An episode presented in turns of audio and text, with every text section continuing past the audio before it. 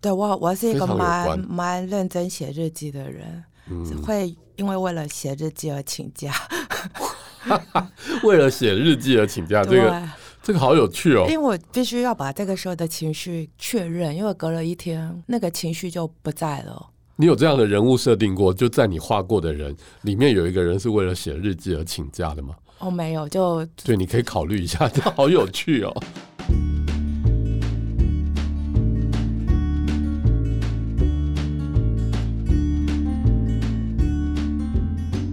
大家好，我是李明聪。放送观点为迷成品 Podcast 的单元节目之一，透过多样性主题介绍及分享名人观点，带领听众领略思想的跨越及美好生活的想象，享受一小时的美好时光。本集节目与方格子 Vocus 合作，方格子是新形态的分享与交流平台，在这里可以享受创作与交流，分享知识及想象。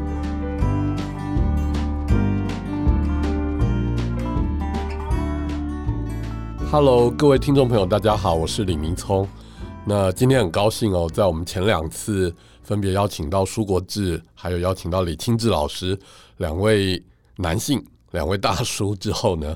呃，为了不要让大家一直认为怎么都是大叔跟大叔跟对谈呢，好，那今天我这位大叔呢，我们就邀请到另外一位好横跨两岸三地非常有名的图文作家水瓶金鱼，他来到现场，是不是先欢迎水瓶金鱼跟大家问的好？嗨，hello，我是水瓶金鱼，呃，大家好。呃，水瓶金鱼，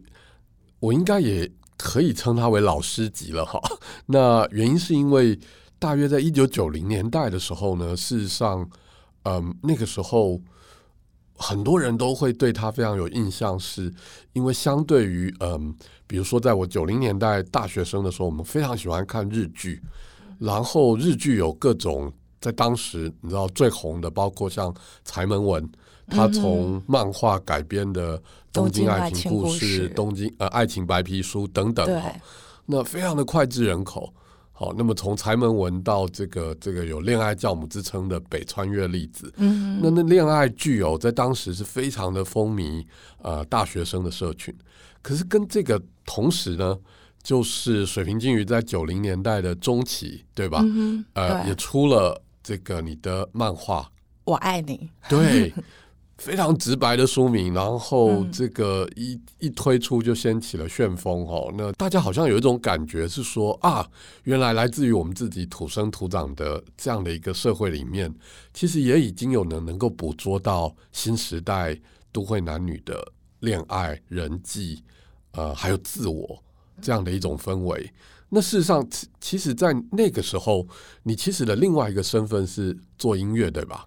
哦，对我那时候其实我在滚石唱片工作，所以那个时候你主要的工作其实是企划跟文案、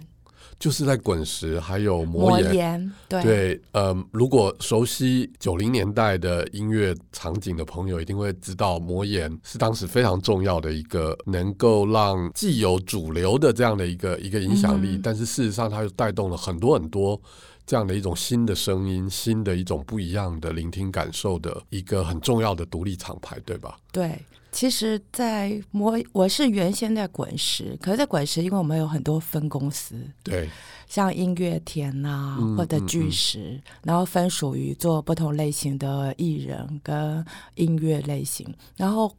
我做过的，比如说像在那个年代来讲，大概就是林强哇，哦啊、陈升，嗯然后呃罗大佑，嗯嗯嗯，然后品源，这个都是对，百万等级的， 对，然后到了呃，我还做了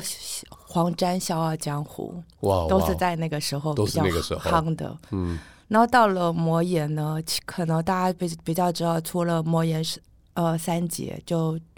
北京的摇滚乐手，嗯，然后或跟唐朝，接下嗯来就是、因为真言社跟魔，其实跟滚石的嗯关系一直都还蛮近的，是，所以后来真言社并过来的时候，我就做了五百。然嗯，后罗百吉是最早的五百是你做的，应该不算最早，他的第一张还在真言社。还在真人社，，对他所以应该，是他其实前两张都在真言社，嗯然后他转到呃魔岩来的时候，我们是从 Live 开始做，哦，我知道那一张非常脍炙人口的五百 life，对，因为那张他就忽然大卖，真的。对，然然后后后来才有 Chugi 狗叫楚地狗叫还在那个爱情的尽头的后面，后面，对对，不过楚地狗叫是经典。对，然后我后来又从魔岩转到台湾滚石，因为那时候滚石很就变很大，是就有什么香港滚石，懂 懂然后日本滚石、马来西亚滚石各种。那我转到台湾滚石，就陆续做大概就是，呃，林忆莲啊、齐豫啊、万芳啊、 李心洁啊，是。大概所以整个九零年代，其实那时候算是台湾在华语音乐里面其实非常有影响力的年非代。常重要的年代。原因是对因为因为 M P 三还没出来，那个是九零年代末期，对吧？因为它还没有出来没，错电脑时代跟网络时代还没有来临，嗯所以买唱片我们唯一大概就会遇到问题，大概就是盗版，嗯，然后大家都还会去买 CD 啊，买卡带的，是。而且那时候所有的啊创、作的能量，其实在一个非常高峰，然后对新的世代也。也出来了，像像伍佰，你刚刚讲的伍佰、林强，嗯他们都是在九零年代初期很有影响力的，对呃，原本不是台北人，一个嘉义人，一个算台中吗？还是彰化人？台中人林强林强是屏东人 吧？是屏东人吗？对，我记得是但他好像在台中哎、他家里不是在台中卖卖卖猪脚吗？还是是在屏东卖猪脚，刚开始，哇哦，原来。但总之他们不是台北人，对，不所以是不是，他们都来到了台北打拼。你也不是台北人，我是高雄你也人，是高雄人，所以这是非常有趣的。在九零年代，你知道，就像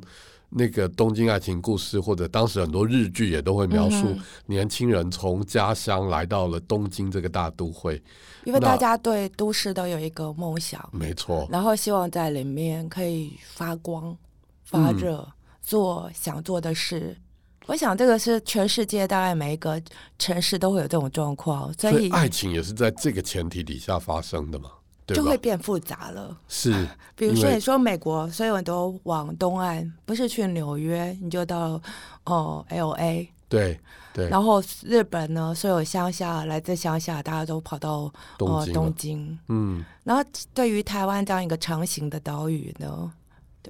大部分人就会跑到来 往北边跑。对，台湾还算小的，因为不是真的那么远的移动。嗯，但是我想，在一九九零年代的时候，包括你，包括你做过的音乐人，嗯那他们聚集在台北，大家开始很有能量的，嗯呃，开始做出一些新的作品。那在那个过程里面，你明明做音乐非常的忙碌，怎么会有一个契机让你来画了漫画？你有想过吗？你会以呃相对业余的爱画漫画的方式，然后突然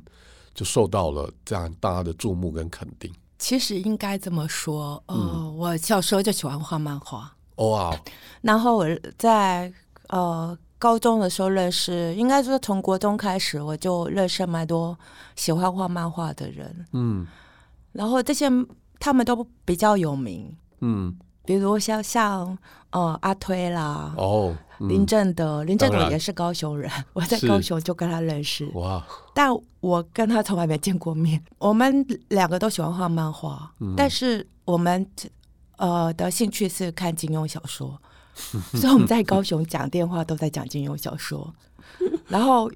我先到台北，嗯然后有一天他也上了台北，所以我们在认识五年后才真实真正碰面了。真的？那你所以你学生时期就有在画了吗？应该说叫做喜欢画漫画，喜欢但画是我认识的朋友们，他们都画的太好了，嗯，所以我一直不敢动笔。你说有点却步，所以对就呃，那怎么会开始做音乐产业的工作、呃，其实我本来是做美术设计， o k 所以跟漫画其实关系比较密我切。对我是做美术设计，然后做了一段毕业后做了一段时间美术设计之后呢，当然我跟那些画漫画的朋友都还是有一些呃来往，哦、然后做美术设计，大部分我都觉得我在贴文字、贴文字、贴图，嗯，贴到最后很烦。所以你就我觉得觉得要自己做我就开始写日记。 ，OK，我其实一直有有有呃保有写日记的习惯，写了非常久。原来如此，我觉得这个好像蛮重要的。写日记很重要，对尤其因为是当你在恋爱跟失恋的时候，没错，日记对，呃，它就是一个出口。也许像现对现在的人来讲，就是上网写， 这些呃，在脸书啦或在哪里嗯，呃打字，可是对我们来讲就是一个手工艺，就是写日记，手写日记，然后原写来是有了这个这个脉络，因为我觉得你的作品里面那个细腻，其实应该就是跟写日记里面那种好像生活点点滴滴，对我，我是一非个常有蛮关蛮认真写日记的人，嗯，会因为为了写日记而请假。为了写日记而请啊假，这对，个这个好有趣哦因，为我必须要把这个时候的情绪确认，因为隔了一天，那个情绪就不在了。你有这样的人物设定过？就在你画过的人里面有一个人是为了写日记而请假的吗？哦，没有，就对，你可以考虑一下，这好有 趣哦。所以我会很认真去写日记，然后那些日记它就会一直累积，后来写了三十本日记。哇哦，然后有一天呢，就看到有一个唱片公司在征文案，嗯，那个不是滚石，是飞碟。我在去滚石之前，我在飞 碟当是啊，过一年的文案。哎呀，这太害羞了。这个两大当年对， 不能说是死对头，但是至少是一个非常具有影响力，但是互相哇有点竞争的。啊基本上是黄金年代的当然飞碟跟滚石。一九八零年代，哦，八一零直持续到尾九零，对，对，然后我去了飞碟唱片，就是拿我的日记、哦精。选日记里面的，我觉得呃的你说文你去字，应征吗？嗯，哇，这听起来有一种说不出的既就是老派但又浪漫的感觉。就是把日记我觉得很像文案的嗯，文字，好棒。然后节选出来，嗯我是把这样的东西拿去应征，否则我的呃文案是。因为我是零， 我前面都在做美术设计，对对对，所以我是这就把日记的文字就拿去飞碟印证，然后对飞碟那个时候是一个。就是所谓七匹狼的年代，张雨生啊、王杰啊、 小真虎的很队、黄金叶哎、欢真的或。东方快车、钟镇涛，就是还蛮美好的一个年代，这样。所以你就从原本呃名字为美术设计，但是感觉很像让你觉得就是在当美工这样，然后你会觉得有一些不一样的尝试的可能，所以你跨足变成是用文案进入到企划的领域。所以对从唱片业进去了，因为毕竟当时嗯它应该算是，嗯，如果说我们以现在所谓文创产业的标准来讲，它应该是当时台湾文创产业里面最有产值、最有活力的。那个年代其一个实工业吧滚石唱对片吧曾曾是台湾的《天下》杂志认呃被列为五百大企业，是啊，对在啊，当这年。完全对。所以整个九零年代就你就进了这个音乐产业，然后到九零年中期，一九九六年，你画了《我爱你》，哦，九五年九五年，其实就是因为我旁边啊，像我说林正德、麦仁杰或陈红耀、这些漫画家嗯，都太厉害了，在他们前面，我哪敢画漫画？那是什么样一个转折？然后你就画了，呃，有一天呢，我去喝酒， 然后遇到了《嗨》喝酒杂志的主编，哪一个杂志？对不《起，嗨》杂志那时候有一个我漫知画道杂志对叫对， 《嗨》杂嗨杂志， 志因为果我然们很是嗨了我们是酒友， ，OK，可是那天意外遇到，可能喝太多了，所以聊着聊着，我那时候其实，在唱片公司，我还编同时编滚石杂志，嗯嗯，嗯所以其实你进入文案的这个行业或企划，你开始会因为音乐而写一些故事。对，然后在编杂志的过程，我有时候为了要填版面，所以我必须要写一下音乐小说，哦，就是把它故事化就对了，对，短就短是的给读者对。然后这样端的都东西嗯呢，我那时候可能喝酒喝嗨了，我觉得我好像可以试一下画这一种类型的漫画。嗯嗯，然后后来那个主编就说：“好啊，下个月交稿。所以一开始是连载的吗？是”是连载的载短篇的，然后他就说下个月交稿。我那时候其实你知道喝酒嘛，多少有点开玩笑。嗯或者说试试看。可是既然这么说了，刚好后面刚好我有一点，呃，那时候刚好有几个年假， OK，我是趁那个廉价的时候对啊，换不然了我想说，那时候音乐产业应该忙的要死。对我嗯那时候趁那个廉价开始就画了那个漫画，天那哪，我本来天时想地利人和。然后我画了一篇，就是那个主编说你再画一篇吧。嗯，我想那个可能是叫做累积下个月稿，因为他们是月刊，对，所以我想啊，那我就在趁这个假期，接下来刚好过年，所以我就在那段时间画了两篇短短的漫画。哦，你说你画了一篇，主编没有马上登，就说你再画一篇吧。对，我想那个应该叫累积稿件，可呃可 是对对对， 他但比我较有只是安全感。但是觉我得接到主编的、嗯再次接到主编电话，告诉我说，你大概几月后就会刊出。他把两篇一起刊登了，哇哦，那蛮我好就的开始被时间追着 跑。这个叫出道了。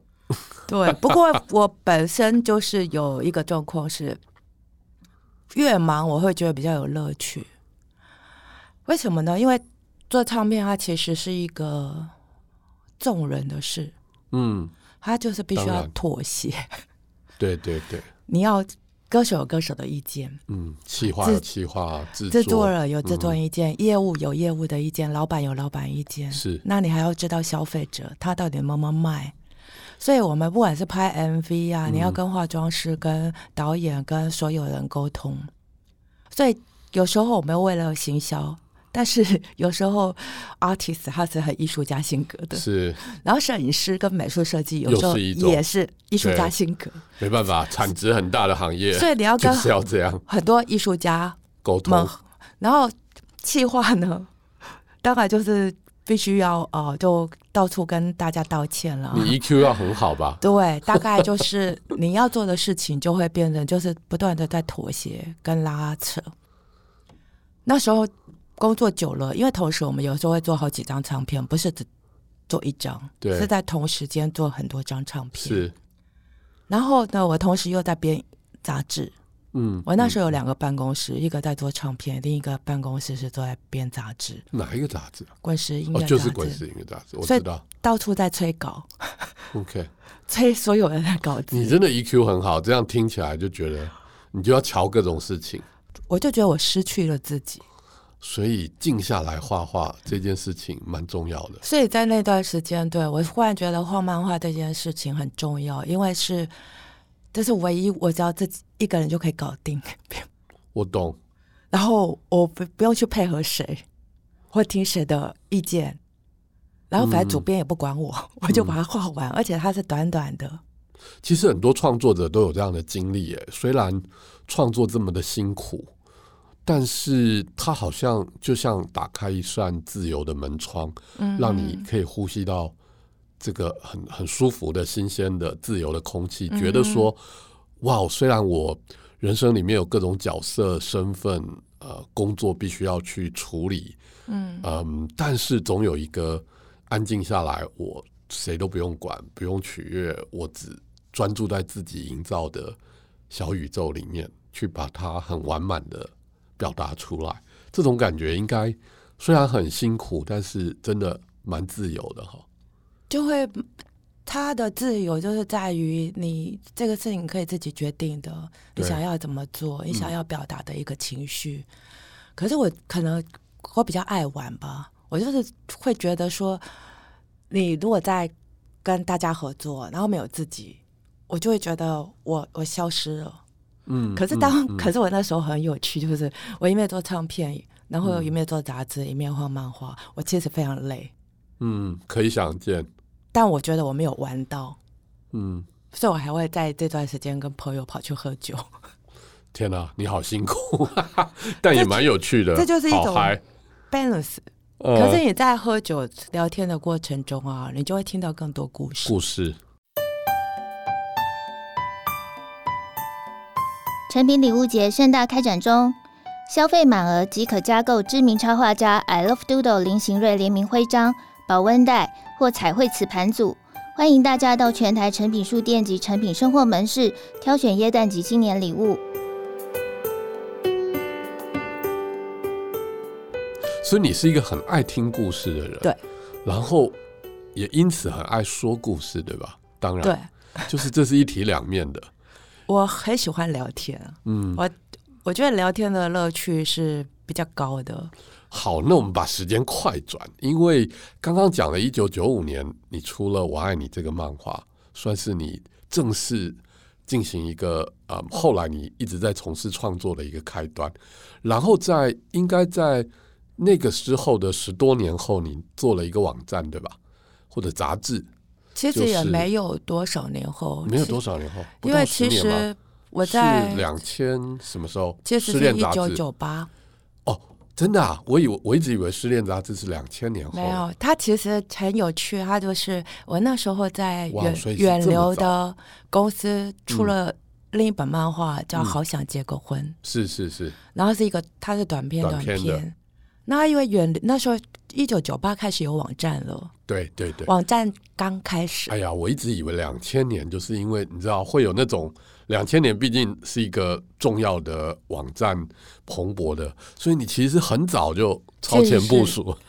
呃，也不是我部署，是他就比较意外，远流他们做了一个博士网，他对，们那个金是很早的，然后他们金庸了金庸茶对馆，对对对。那对同时他们在做这个博士网，他们就顺便帮一些他们的作家们都做了一个小小原来的是这样网页，嗯， 所以我的网站其实原来只是一个网页，原本只是一个介绍你的网页而已，只是这介绍个这个网作页者它有讨论区。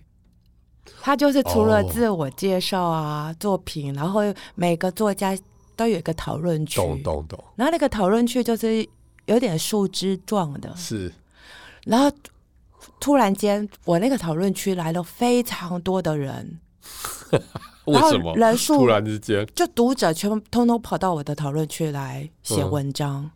哇哦，他们并不是只有表达说啊，他喜欢我的漫画或什懂么，懂，他们顺便发表他们的文章，于是他们也有他们的自己的读者。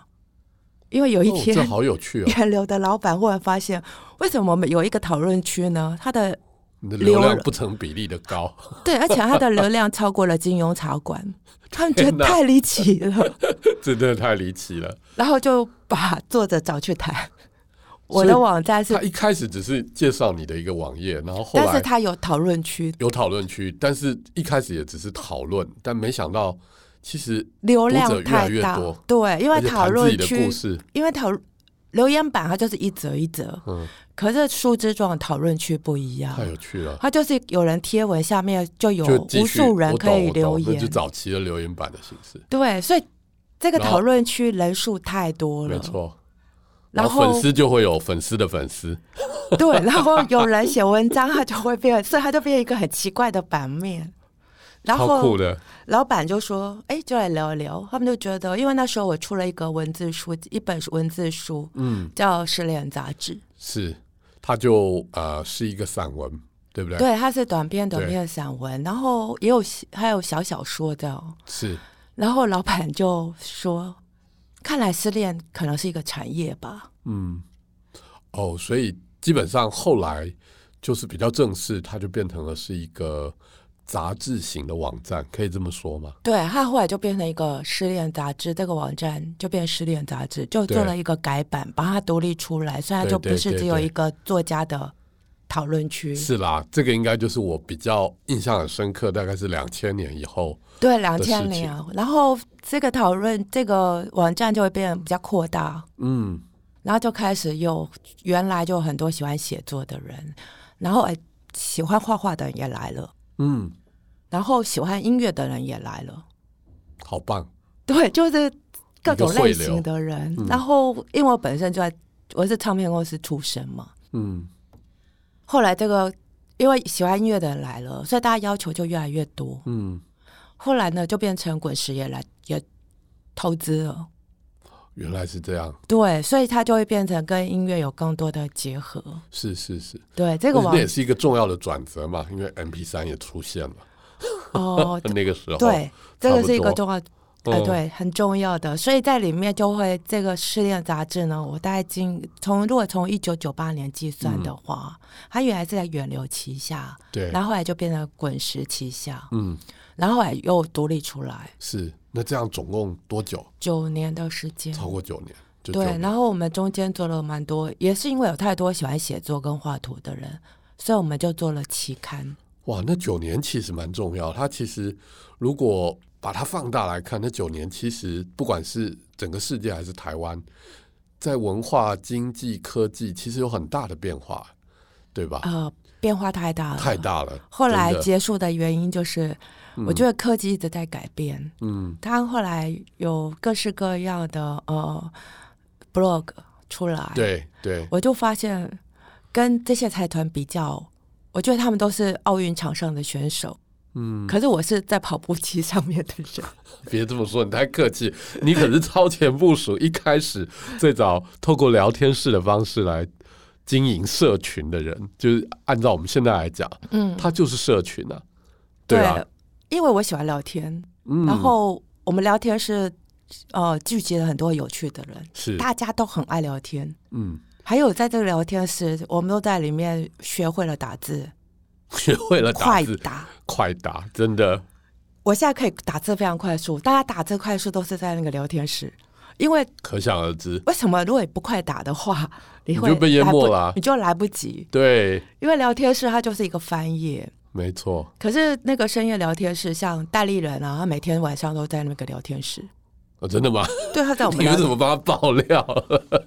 他他他应每该天有昵称吧？没有，有，还有个昵称，可对是啊聊天室因为我们可以使用文字，它的标点符号啊，干嘛，我们都知道它的昵称就那几个。 OK，所以他其实辨别度很高。他也让别人知道吧，所以他 Fine 在里面会聊聊电影啊，或者聊有的没的，超棒的，然后聊我们聊天室有很多喜欢电影的人，嗯，所以大家就会跟着一起聊。不过最好玩的一件事情是，因为在那个是可以用匿名，每次都可以换匿名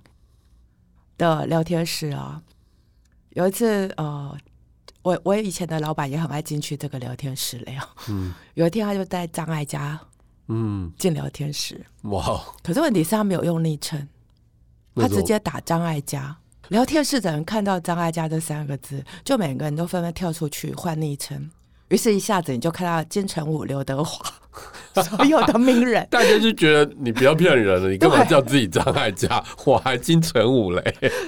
因为我们是可以换昵称的，好，所以这太一可下爱子你就会了，发现整排因为全大家部不是相名信人。超好笑的，可是这他蛮有趣的。可是那个是真的张爱嘉， 对他其实反而不要昵称了，这还蛮可对爱的你不用昵称，所以大家都认为是假的。太好笑了，可是我们因为可以换昵称，那个游戏是聊天是很重要的。是因为有时候当我然们会，比如说我们觉得今天聊天是要办舞会，嗯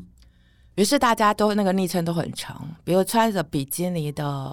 懂懂呃懂小小黑兔，就是个线上的化妆舞会的概呃对念对嘛，，对或吧？者穿着西装打领带的谁谁谁，对对，那就是是大家比比都创会意了，形容自己穿什么衣服，了解了解。然好后一可爱进去大家都假装这是一个，就是真的是一舞会个 party，然后就会问，哎，香槟呢？呃，哎，酒呢？ 了解。然后就会有人假装我我就在你们舞会旁边卖香肠的。被你讲着，我现在马上就想要回到那个聊天室，太有趣了。那个就我们那次舞会搞到大家宕机， 因为大家档玩机玩的流量太太大了，对玩的太嗨了。太有趣了。对，聊天室是一个，其实它是一个很及时的，而且当然它是很多人。对，那如果你想要跟很多人可以聊天呢，嗯，你最好的方式就是要打字很快。对啊，对啊。所以我们大家后来说，我们现在打字快都是在聊天室练的。那个时候你人在台湾吗？我在还是台，湾，还是去了？你什么时候才去了北京跟上海？我在二零零九年才去了上海，所以那个时搬候到差上不海多北《京失恋杂志》告一段落，对你告一段才落去了上海，先对去上海，再到北京。对对。那你在中国的这一段期间，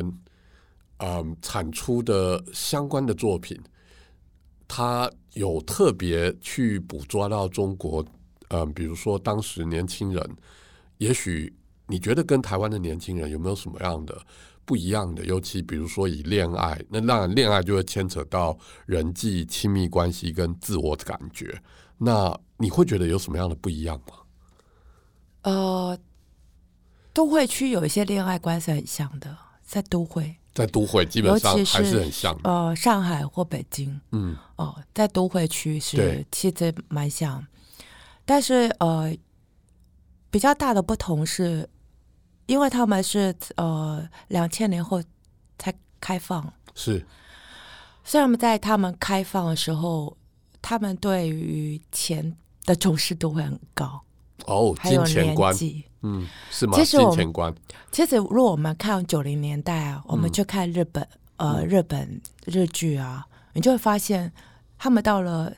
呃毕业后上班就要赶快结婚，嗯嗯嗯，嗯过二嗯十五岁就会变老。然后如果到了二十九岁，女生就会焦虑然后到一个不行。从九零年代，我们会发现日剧也是从二十五岁就之后就老了，嗯慢慢一直延伸到二十九岁，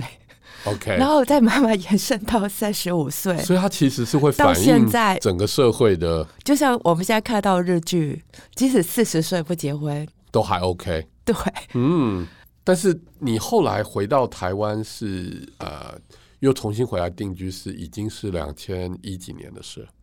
哦，二零一四，一四年嗯，回到高雄吗？还是就还是住在台北，我回来的时候我就选择高雄。就回到家乡啊了？哦，我以前我在台北住了其实二十多年，超过二十五嗯年。就是你我本来以为我应该老死在台北，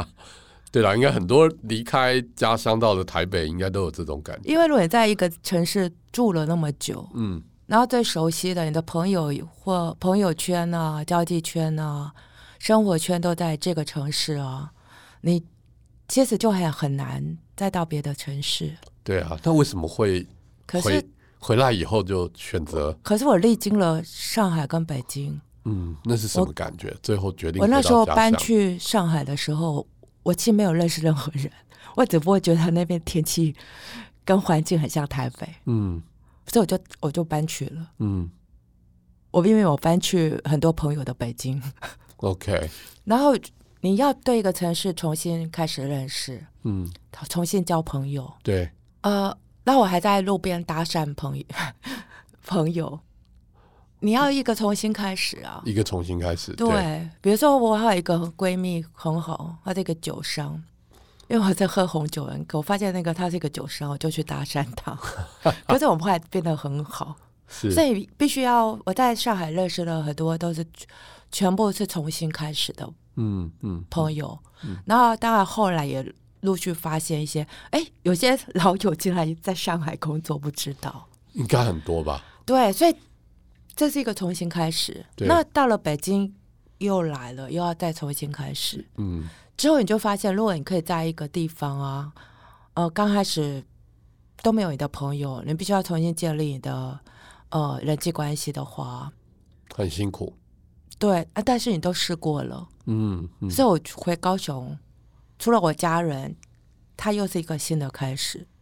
OK，对他其实相对而言，除了家人以外，其实也是一个全新的开始。 对我有一天还在脸书写真友，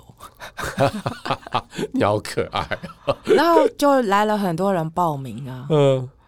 然后后来我就在高雄也交了一些朋友，是因为真友。太酷了。你觉得像这样的情况，不管从台北后来到了中国的两大城市，最后回到高雄，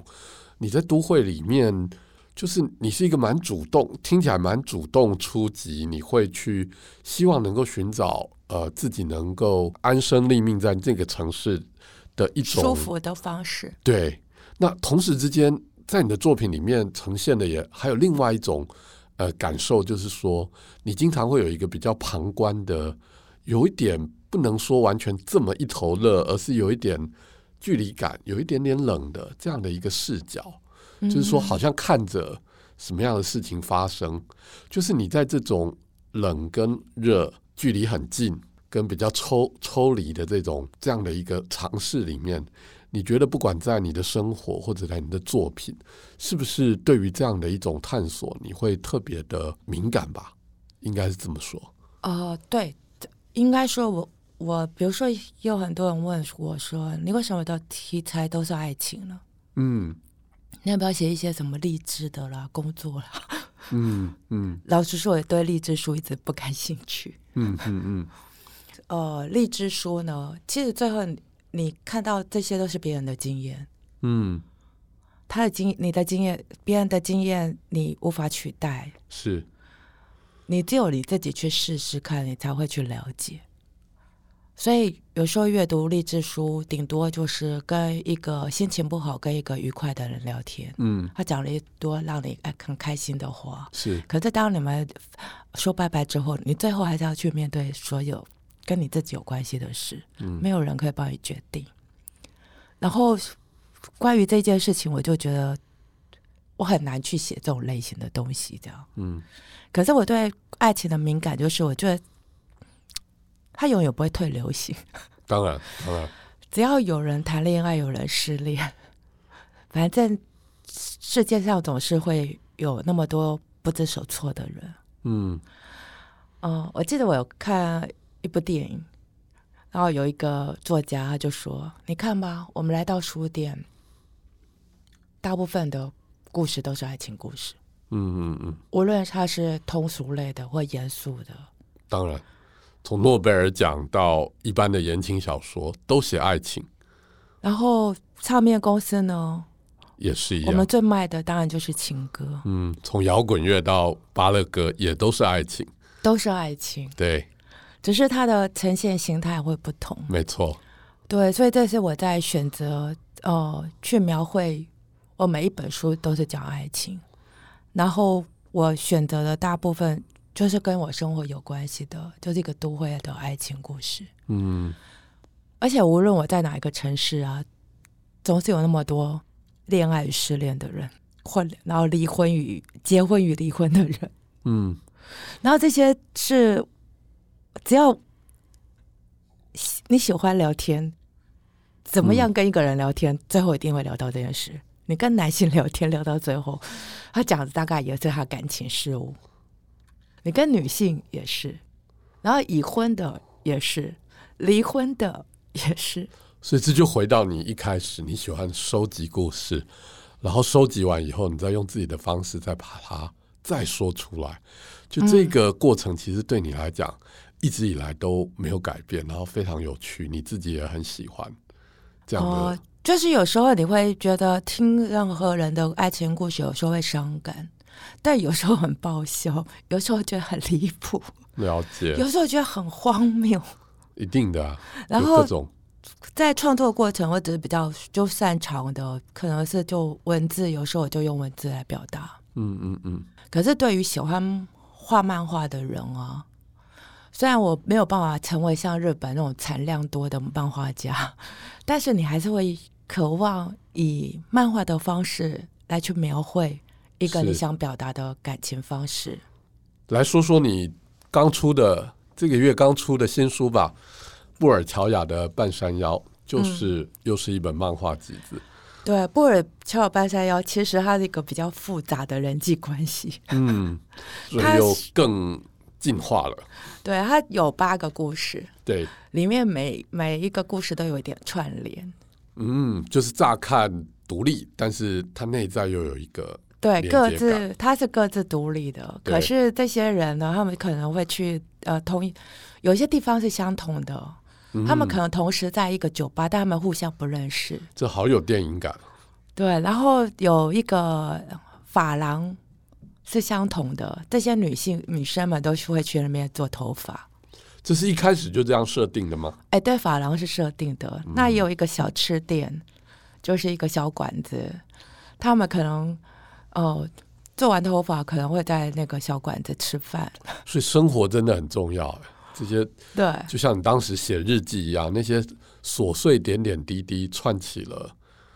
不管是爱情里面好像很巨大的，嗯，从发生到失恋，其实它还是会回到生活，对吧？对，里面他还是大概有旧情人啊，旧男友啊，有已婚的、未婚的，然后或者啊、呃男友的前女友啊，对，它是很多复杂的人际关系在这本书里面。你可能看第一个故事，大概不会了解每个人物的设定，因为我在这本书里面，我并没有做人物介绍。因为你当你一个一个看，看到第八个故事，你大概可以知道这些人是怎么串联在一起的。因为里面有一些故事是朋友给我的材料，当然有一些材料被我拒绝了。里面我特别有印象的有一篇是关嗯于叫三分之一，然后里面特别提到说，我们每个人有可能在谈恋爱的过程里面，如果我没有误会的话，应该是说我们会有可能为伴侣做三分之一的改变，然后这改变大概就是恰到好处，或者说我们可以接受的这样的一个程度，嗯对吧？哼那这个好有趣的设定哦，为什么会得到一个这样的结论呢？呃，这是之前呢，嗯，我跟朋友的一个对谈，是，然后大家都有一些不同的苦恼。那比如说在呃爱情关系里面呢，男生跟女生，其实大部分男性都还是比较希望女性可以为他改变，嗯，在父权社会里面嘛，对比较男性中心的一点，都会对这样想。最后，可是当男生开始追求一个女性的时候，其实他在刚开始追求的时候，他根本就完全的改变。他为了追 你，他会牺牲掉所有所以的事这情，很吊诡哎、这就很是为吊了要诡追，所以百分之百改变。他那追配到合了以后，他就希望反过来是你要为他而改对变。，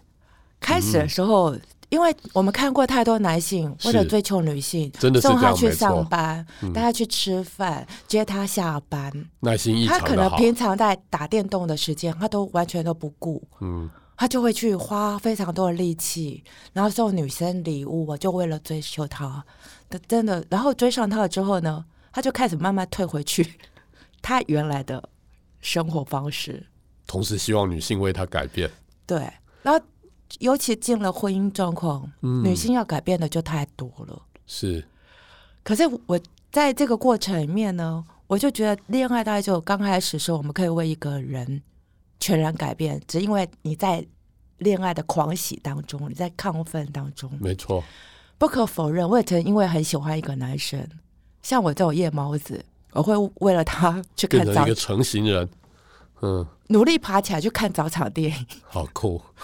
这是对我来讲根本是做不到的事情，但是那时候你想跟他在一起，你就会做改变。可这才是叫到爱嘛。但是这个改变不会累，时间不会太久， 对，因为最后你又会退回来。一个夜猫子是不太可能看早场电影的，也不会去吃早餐，对，他顶多是吃宵夜。嗯，慢慢你又会退回来你的生活习惯。其实男性也是，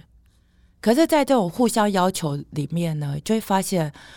呃，在父权主义里面，最后男生退回他未来的位置，然后觉得我们已经在一起，而而希望说你也可以为我改变，或为我的家人改变。嗯嗯嗯，这是我觉得最奇怪的事。对，但我也看到很多女性真的就全然的改变，然后不断的痛苦。嗯，所以你在这一个短短的漫画里面，其实把这个张力举重若轻的，其实处理的蛮好的，就是让大家其实可以真的想一下，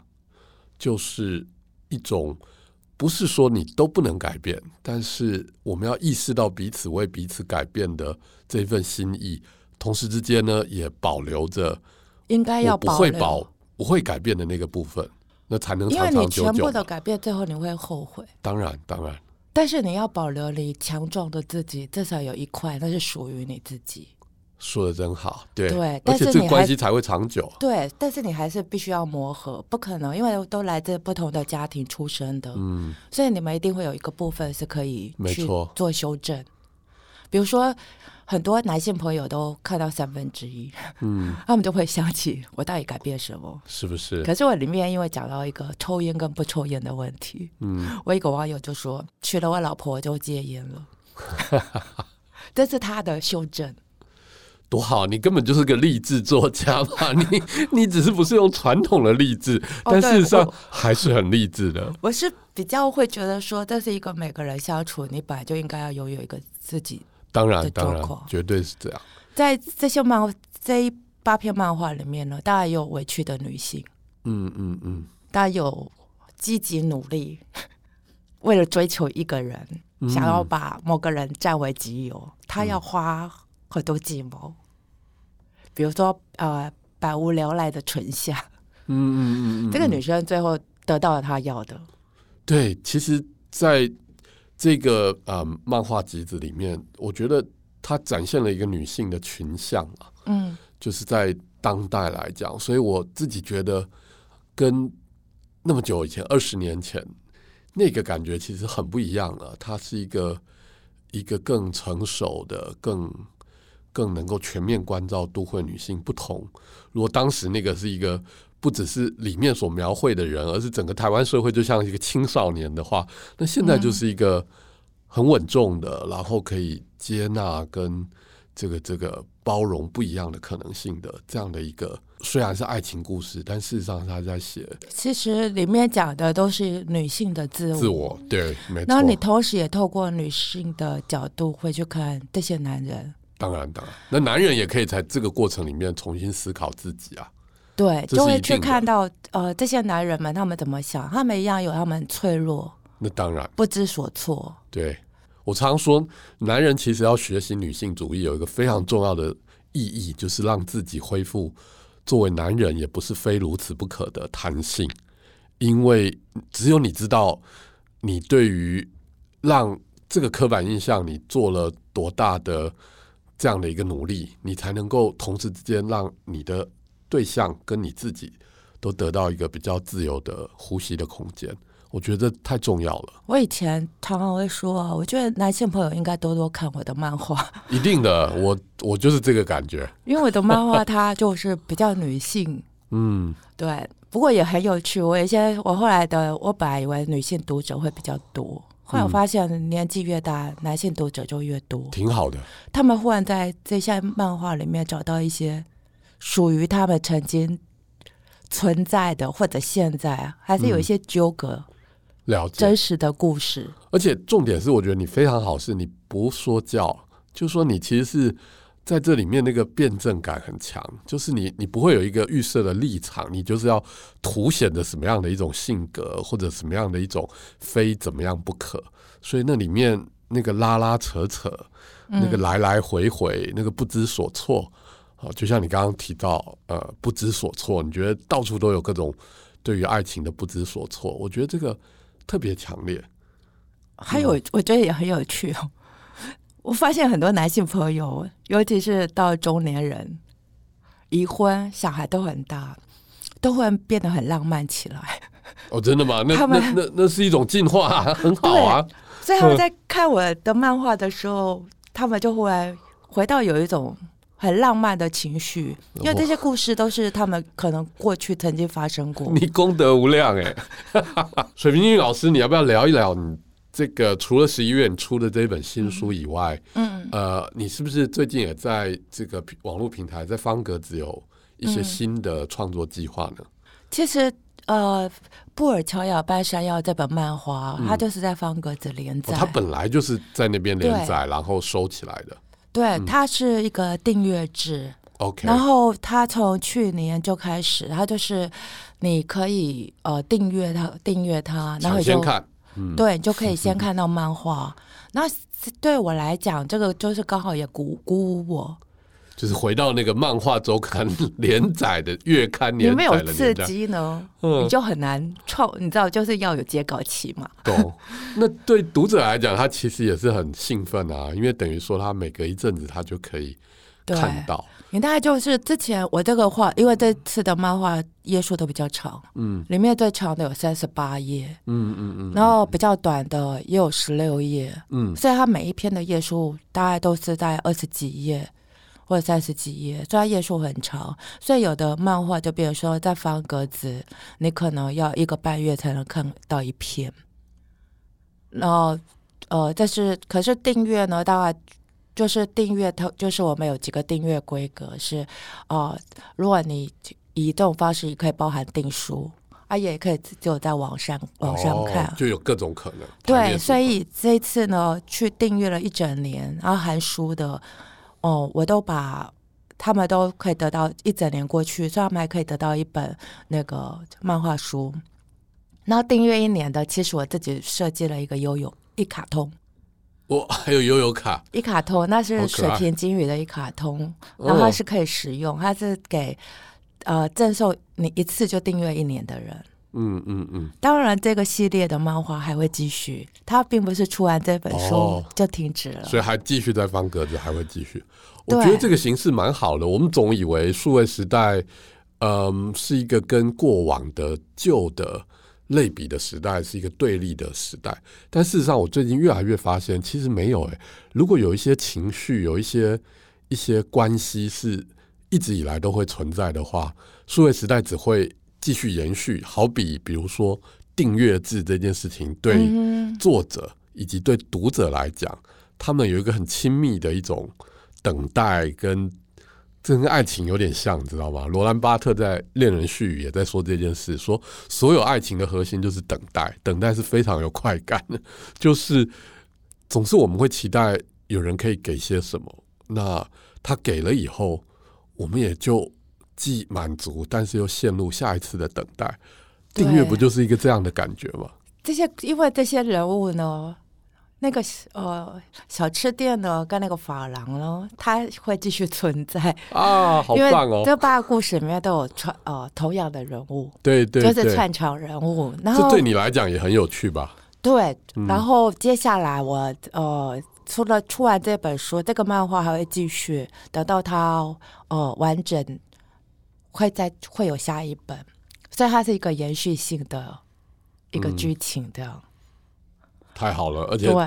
因为这样，大家就不用等你的著作等很久了，因为你就会被相当程度的 push 的不断往前进，大家对也就可以很快的继续看到你的作品。对，所以我希望它会有下一本，然后再下一本。当然，画漫画是一件非常非常辛苦的事情。嗯，对，同样的二十几页呢，我可能要花一个月到一个半月，可是来画这些漫画，是。可是我跟可你讲啊是，听阅众读者大没概只错要嗯，呃，他只要三十秒就可能把这篇故事看完了。没有。但是我要补充给听众朋友说，水平君老师刚刚在讲说，画漫画是一件非常辛苦的事。让我告诉各位，他的表情是在微笑，他是笑着讲这句话，意思也就是说，虽然那么辛苦，但是作为一个回到他年轻的初衷，作为一个无论如何就是觉得漫画有呃能够说出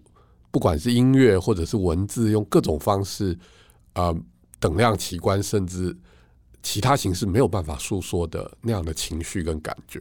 我相信喜欢看的人一定会也会知道这是什么东西。有一首歌吧，痛嗯并且快乐 着。大概真画的漫画大概是这样子。嗯，不过订阅方格子的朋友啊，你当然是每个月可以看到一篇漫画。其实每一周我，毕竟我一方面还是一直在写文章的人，对，所以也会在里面每一周都会有新的文章，比如说可能是小说，可能是散文，好吧，读者对对读者来讲，就对作者来讲是痛并且快乐的；对对啊读者来讲，好像至少没什么痛， 但是却可以很快乐，太棒了！对啊。只是漫画它没有办法说每一周都会有，当然了，不要把逼那么紧，对这个这个真的很困难。因为你必须还是要在都会里面好好生活，你还嗯是要去见朋友，你还是要跟他们收集故事。对，对而且读者们，你说不定你会在这些漫画故事里面，你说不定会看到你自己。因为我很多朋友大概都是这样，他只要看完这个漫画， 就来私信给我，然后就说我想起了我前女友，巴拉巴拉巴拉巴拉，这是最好的阅读或者经验。或者告诉我说我我上个礼拜看到他，哇哦，然后是，可是你知道他们都是人夫，嗯， 小孩也很大，大部分时间呢，你平常看他们晒照，就是带朋带小孩出去玩啦、全家出去玩啊。可是他内心的幽微处就还是有一块，没错，女性就更不用说了。这个阅读经验是蛮美好的，因为也让我想到我自己在在两年前出的那个边读边走的那个书，我的书的最后一页。就是它的设计是把那个最后一页，其实嗯，把它整个那一页撕开来，放到了书的封壳，然后那个书盒上面就最后一页写着下一页翻见自己，也就是说，整本书结束了，你再翻开来，其实最后了，其实那一页其实是你自己，就是你不是看着别人的故事而已，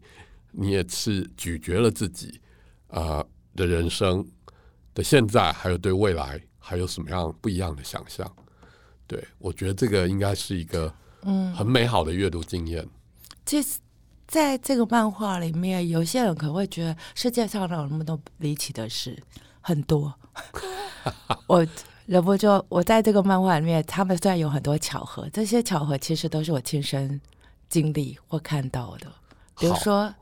讲一个很有趣的一个简单的。有一天呢，以前我在失恋杂志的聊天室，有一天忽然有一个陌生的女性网友，她说她觉得她有婚姻恐惧症，然后她正在叙述她的心情，觉得她快要结婚，可是她不知道到底为什么会有那么惶恐。嗯，同时间又来了另一个女性，她上网，她说我今天遇到我前男友，他快要结婚了，然后告诉我他即将结婚的感想。所以一个它女是性一是个一个女性是要结婚，一个女性是发现她的前男友要结婚，